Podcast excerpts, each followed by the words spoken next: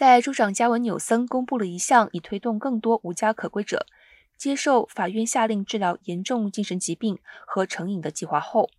有反对派倡导者称其在法律上被误导和不道德。包括加州残疾人权利中心和西部法律贫困中心在内的一些组织和个人签署了一封反对信，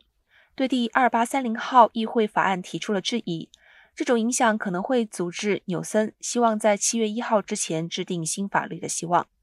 但是纽森表示，Care Court 计划将专注于治疗患有严重精神疾病，比如精神分裂症的最脆弱的加州民众，以及骑自行车进出医院和监狱的个人。这项计划是自愿的，包括来自公社辩护人所谓支持者的协助。支持者将在康复过程中担任个人指导。